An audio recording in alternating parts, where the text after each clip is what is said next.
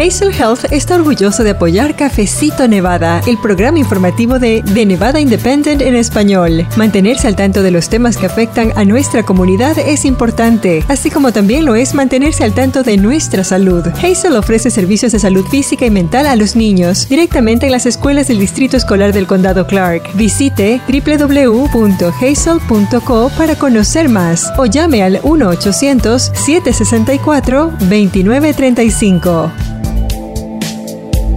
Tan pronto como este año, personas en Nevada finalmente podrían tener un lugar público para consumir marihuana legalmente, después de que durante años se prohibió usarla en cualquier lugar fuera de una propiedad privada. Lo anterior será posible luego de regulaciones que se aprobaron recientemente para abrir salas de consumo de cannabis en el estado de Plata. ¿Cómo funcionarán esas nuevas salas? ¿Qué reglamentos deben cumplir? ¿Quiénes tendrán acceso? ¿Por qué es un tema de interés para Nevada, incluyendo comunidades de color, le informamos en minutos. También, Nevada tendrá elecciones generales en noviembre. Conozca algunas de las propuestas que usted podría ver en la boleta electoral.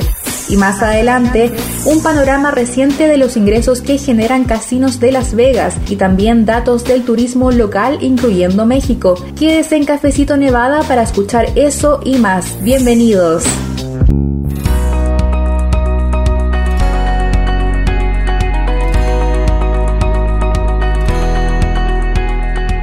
Así es, con mucho gusto les doy la bienvenida a un nuevo capítulo de su podcast Cafecito Nevada, producido por el sitio de noticias en internet de Nevada Independent. En español estamos precisamente presentándole este podcast desde el estado de Plata. Tenemos un equipo de reporteros tanto en el sur como en el norte de Nevada. Y uno de los temas de los cuales hace tiempo le hemos venido informando es lo que tiene que ver con la industria de la marihuana aquí en el estado. Le presentamos lo más reciente que es ya esta apertura para proceder con licencias para negocios que se conocen como salas de consumo de cannabis. ¿De qué se trata todo esto? ¿Cuáles son los antecedentes? Y muchos detalles más. También continuamos con el tema de elecciones porque precisamente en este 2022 Nevada está pasando por ese ciclo electoral y en esta ocasión le vamos a informar acerca de este proceso para incluir propuestas que verán los votantes en la boleta electoral, cuáles sí, cuáles no, incluyendo intentos por revivir algunos temas que han sido controversiales. Y más adelante también nos vamos a referir a la industria del turismo. Si usted nos escucha fuera de Nevada, esta información le va a interesar. Me acompaña en la conducción mi colega Michelle Rindels y también las reporteras Janel Calderón y María Palma. Recuerde que nos puede dejar sus preguntas y sus comentarios en las redes sociales. Queremos seguir en contacto con usted de una manera más cercana. Participe con nosotros. Vamos a escuchar este nuevo episodio. Bienvenidos. Yo soy la editora asistente Michelle Rindels. Esta semana le tenemos un programa con mucha información. Así es, Michelle. Así que vámonos directo a los detalles, empezando por un tema que tú has seguido muy de cerca, la industria de marihuana en Nevada, siempre controversial y más ahora con la noticia que se dio a conocer a finales de junio de que Nevada dio un paso para permitir que se abran negocios para el consumo de cannabis. Pero, ¿de qué se trata esta noticia y cuál es la diferencia, Michelle, por ejemplo, de los dispensarios que vemos actualmente? Sí, Luz, en estos días la Junta de Cumplimiento de Cannabis aprobó regulaciones para que ya se puedan abrir salas de consumo, que en inglés se conocen como cannabis lounges. Esos salones son una especie de bar con estancias o salas. La diferencia ahora es que serán negocios nuevos en Nevada y que la gente podría consumir marihuana en esas salas y quedarse por horas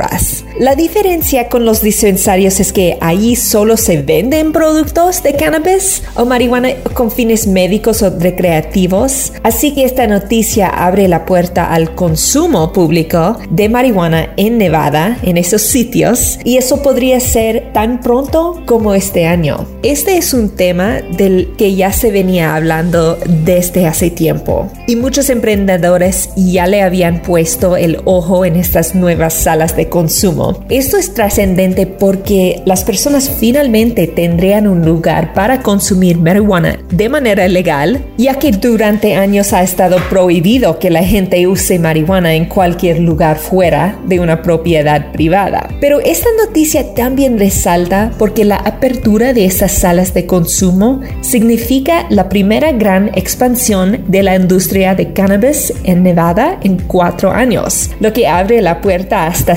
65 negocios nuevos. Pues sí que es una noticia trascendente en ese mundo de la industria de cannabis, Michelle, pero además de las características que ya mencionaste, los nevadenses vamos a ver algún cambio en los ingresos para el Estado porque cuando estamos hablando de esta industria de cannabis o de marihuana, de nuevos negocios, también en este caso pues se habla de varias licencias que estarían disponibles, ¿verdad? Sí, los muchos ven esto como una ventaja económica para Nevada. Algunos empresarios dicen que estas nuevas salas de consumo de cannabis podrían impulsar el turismo del estado. Por ejemplo, en el 2017, cuando empezó la ley para permitir el uso legal de marihuana en Nevada para propósitos recreativos, vimos que habitantes locales y turistas recibieron con gusto ese cambio. ¿Te acuerdas? Sí, Michelle, en ese entonces entrevistamos a algunas personas que viajaron a Las Vegas exclusivamente para ser de los primeros en comprar marihuana para uso recreativo.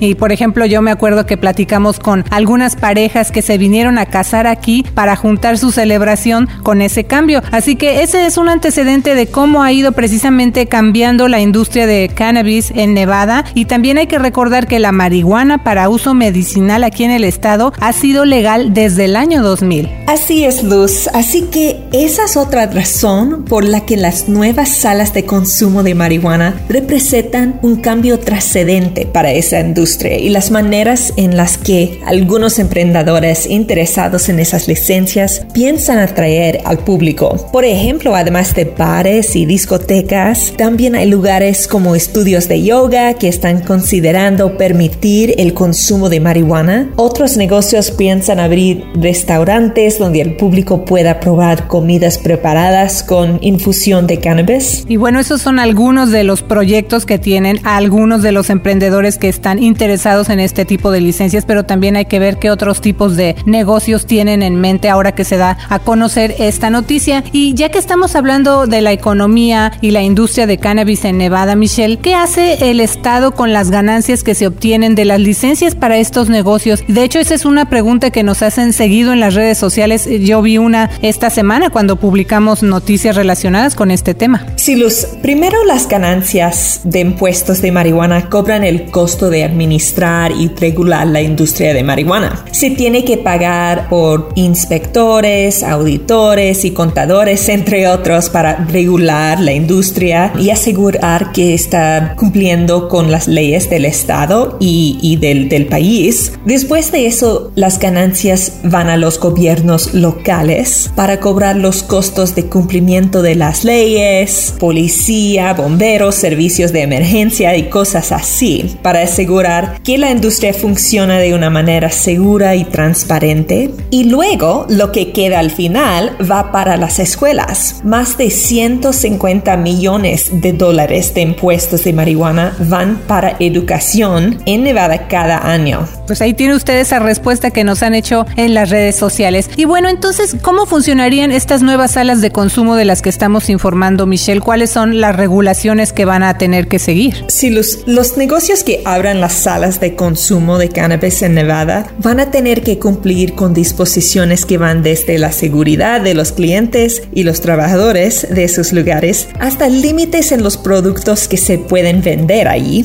Por ejemplo, se debe tener un plan para limitar la exposición de los trabajadores al humo de segunda mano de las salas de consumo. Uh, las salas deben tener un plan para limitar que se maneje bajo el efecto. Por ejemplo, se sugiere que los negocios tienen asociaciones con aplicaciones de viajes compartidos como Uber o Lyft. Y también los productos con mayor concentración de cannabis que se venden en las salas deben incluir un aviso indicando que no son para usuarios sin experiencia. No se podrían vender productos productos de alcohol, tabaco ni nicotina en las salas de consumo. Se debe prohibir el uso de armas en el establecimiento y los solicitantes deben delinear un plan para contratar personal diverso. Y ahora que mencionas diversidad, Michelle, ese también ha sido un tema que se ha cuestionado desde que se venía hablando de los negocios de dispensarios. El gobernador Sisolak estableció en 2019 las bases para lo que actualmente es la Junta de Cumplimiento de Cannabis, con el objetivo precisamente de fomentar más consistencia y transparencia a los procesos que regulan toda esta industria de la marihuana aquí en Nevada. ¿Por qué se ha cuestionado esto, Michelle? ¿Se espera, no sé, que haya algún cambio ahora que van a llegar estas nuevas salas de consumo de cannabis? Sí, eso se debe a que muchos han cuestionado que la concesión de licencias ha tenido altas barreras financieras para ingresar al negocio o que son más para empresarios que tienen más recursos monetarios.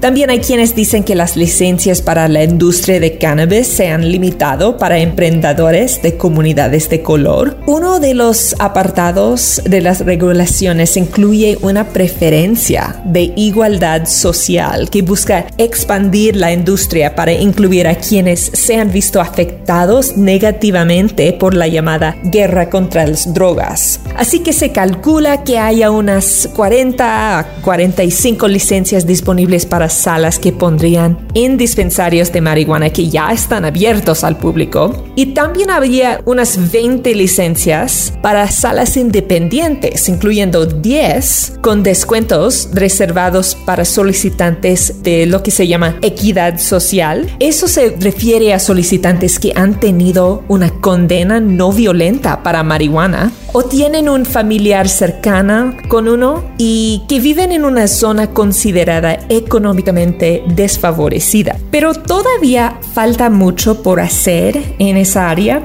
El director ejecutivo de la Junta de Control de Cannabis dijo que la aprobación de las salas se tiene que ver como el primer paso en el esfuerzo de compensar las leyes estrictas contra la marihuana y reducir barreras que han limitado la industria a entidades adineradas y también a personas que no son de color y a, los hombres más que las mujeres, todo eso. Así que con la aprobación de las regulaciones también se espera que se programen recursos para ayudar a que los interesados en abrir salas de consumo de cannabis pueden entender mejor el proceso y los funcionarios estatales planean emitir un aviso formal 30 días antes de que se abra el periodo de solicitudes. Pues sí, eh, ya hemos hablado también en, tus reportes, de hecho, acerca de esta, pues estas quejas que hay por parte de algunas personas que han estado interesadas en obtener licencias para abrir negocios de cannabis y dicen que pues nada más se limitan entonces a personas o entidades más adineradas, que es más para los hombres, entonces todo eso también se está cuestionando y es parte de la conversación que se relaciona con la industria de cannabis. Pero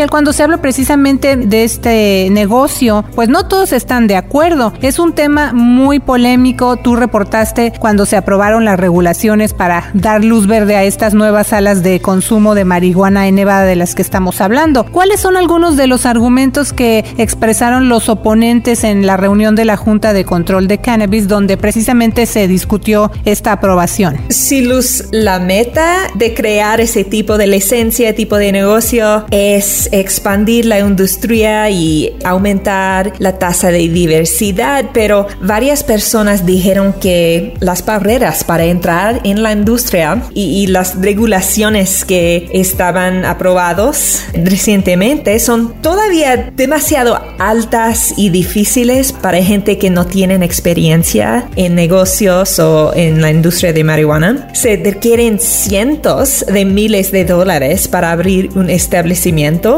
las tarifas para aplicar para una licencia son miles de dólares y todavía no hay suficiente infraestructura para distribuir información y educar a las personas que quieren entrar en la industria por primera vez. ¿Cómo hacer ese proceso tan complejo? ¿Qué te parece si escuchamos un poco acerca precisamente de posturas que se dieron a conocer durante esta junta, durante esta conversación, de quienes están cuestionando precisamente este tema de la diversidad en la industria de la marihuana aquí en Nevada. Vamos a escuchar.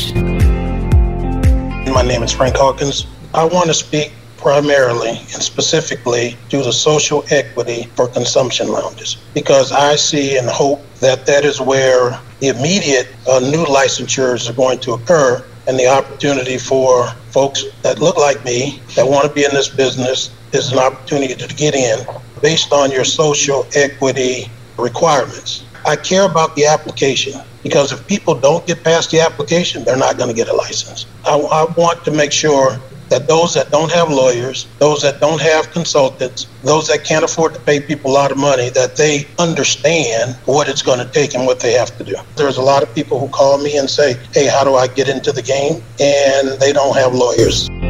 Allí escuchamos la voz del señor Frank Hawkins, quien fue una de las personas que pues brindó su comentario durante esta junta donde precisamente se discutió la aprobación o la concesión de estas licencias para poder abrir salas de consumo de cannabis aquí en Nevada. Y bueno, él les dijo a los miembros de esta junta que se estaba enfocando en el proceso de solicitud para abrir estas salas, especialmente porque si las personas no pasan ese proceso, dijo él, entonces pues no van a poder obtener una de estas concesiones y también agregó que él no tenía ningún problema con los demás requisitos, pero que sí se quería pues asegurar de que quienes no tienen abogados, consultores o que no pueden pagar a la gente con dinero que entiende todo este proceso tenga este acceso porque sabe que hay muchas personas que están interesadas en abrir estos negocios, pero que simplemente pues no tienen acceso a abogados. Pero bueno, también hubo otro comentario público donde se pidió a esta Junta de Control de Cannabis que se aseguren de que ese proceso de concesiones de licencia para las salas de consumo de marihuana sea algo transparente y que sobre todo se abra el proceso a emprendedores afroamericanos. Esto es parte de lo que dijo el señor Brian Harris. Vamos a escuchar.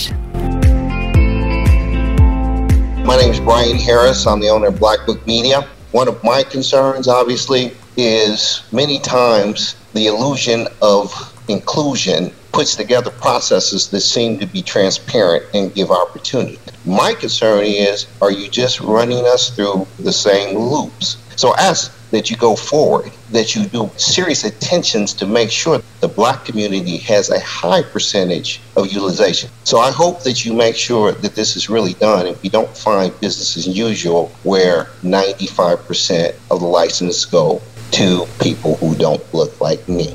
Thank you.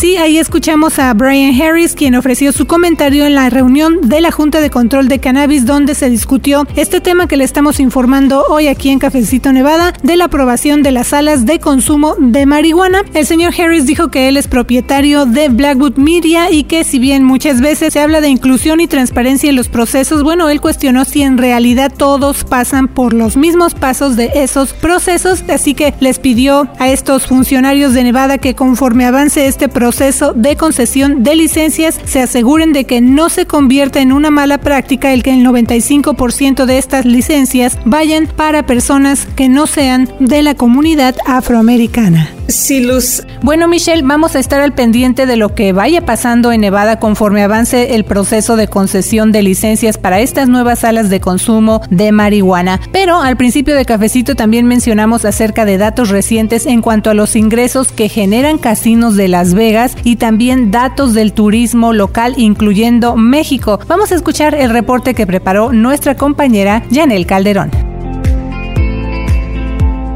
Por otro mes consecutivo, casinos de Las Vegas impulsaron los ingresos billonarios de Nevada. Los ingresos provenientes de juego y apuestas que se recaudaron durante mayo registraron récords totales para los casinos en el condado Clark, la franja de casinos o Strip y el centro de Las Vegas, lo que impulsó a Nevada a alcanzar su decimoquinto mes consecutivo de un billón de dólares o más en ganancias de juego. La Junta de Control de Juegos y Apuestas informó esta semana que el 1.3 billones de dólares en ingresos totales por el juego del Estado fueron un casi 6% más altos que en el mayo anterior. La cifra fue el cuarto total de ingresos de juego de un solo mes más alto de todos los tiempos. El analista económico de la Junta de Control de Juegos, Michael Lawton, dijo que eventos especiales como la pelea de boxeo de Saúl El Canelo Álvarez frente a Dimitri Vivol, el Electric Daisy Carnival y un concierto del legendario grupo de inglés The Eagles atrajeron a Las Vegas a un número significativo de público. En cuanto a viajes internacionales, la Autoridad de Visitantes y Convenciones de Las Vegas informó que México y Canadá nuevamente generaron la mayor cantidad de clientes internacionales al sur de Nevada anualmente. Pero desde el 2020, las restricciones de viajes internacionales y los protocolos de salud y seguridad debido a la pandemia han modificado esas clasificaciones.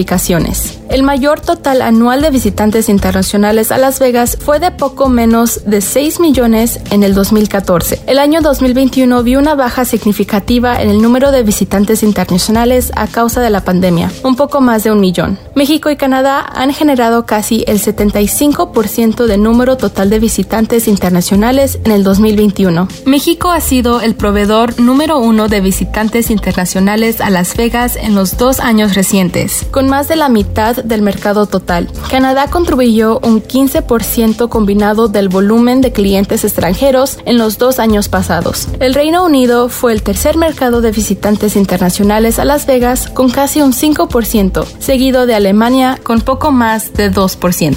Con información de Howard Stutz, le informó la reportera Janelle Calderón cifras interesantes desde luego, así que siga pendiente aquí en Cafecito Nevada porque le vamos a dar seguimiento a lo que pasa en la economía y el turismo de nuestro estado desde que empezó la pandemia. Pero también hay que recordar que este año hay otro tema importante para los nevadenses, las elecciones ya con el 8 de noviembre que se viene acercando, Michelle. Así es, Luz, y parte de lo que está pasando en este año electoral son algunas propuestas que están presentando algunos grupos para que se incluyan en la boleta de noviembre. Y unos de los temas que se están abordando tienen que ver con una reforma al sistema de votación y un programa estilo cupones para la educación. ¿De qué se trata todo eso? Vamos a escuchar este reporte.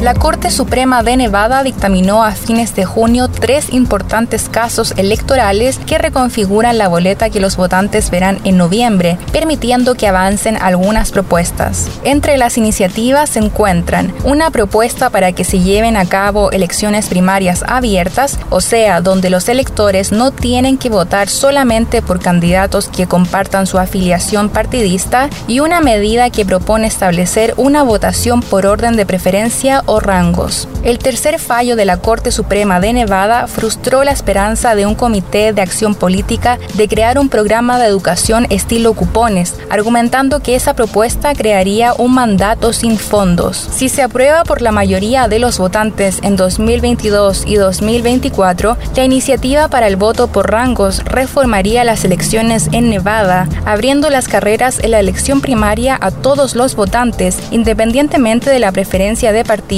también le daría a los electores la oportunidad de clasificar varios candidatos por preferencia durante las elecciones generales en lugar de votar por solo un candidato. La iniciativa para crear una votación por rangos todavía se enfrenta a una fuerte oposición por parte de demócratas de Nevada, incluyendo el gobernador Steve Sisolak. Nevada Voters First, el grupo que apoya la reforma del sistema de votación, ha reunido muchas más firmas de las que necesita para someter someter la medida a votación. Sin embargo, para Education Freedom for Nevada, el grupo que apoya la iniciativa de educación estilo cupones, las firmas que ha reunido hasta ahora son irrelevantes. En enero, este Comité de Acción Política presentó una iniciativa a la Secretaría del Estado para revivir una forma de cuentas de ahorro para la educación que permita a los padres usar fondos estatales para pagar servicios educativos para sus hijos, pero estos servicios estarían fuera del sistema escolar público. Los programas estilo cupones han creado controversia en Nevada durante años y la nueva propuesta para incluir el tema en la boleta electoral de noviembre no fue la excepción. Beverly Rogers y Rory Ray de la Fundación Rogers, orientada a la educación pública, presentaron demandas para evitar que las llamadas cuentas de libertad educativa se hicieran realidad. Ellos describieron el intento del Comité de Acción Política como un esquema de vales que perjudica a las escuelas públicas, promueve la discriminación e ignora la responsabilidad. Los tribunales dictaminaron posteriormente que la medida de votación no podía seguir adelante porque no proponía una forma de financiar el programa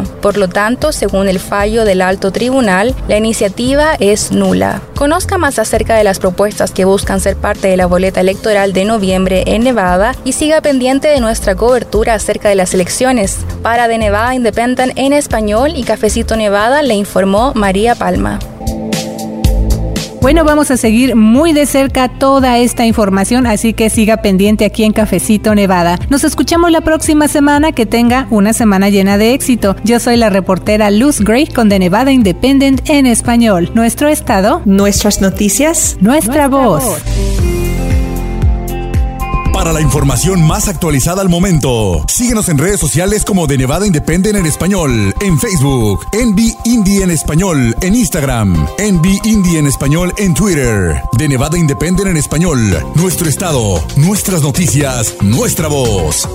Millones de niños en todo el país tienen poco o ningún acceso a la atención médica. Hazel Health puede ayudar. A través de visitas de telesalud, Hazel brinda a los niños acceso a atención de salud física y mental desde la escuela o el hogar, porque todos los niños merecen atención médica accesible, asequible y de alta calidad. Obtenga más información hoy en www.hazel.co.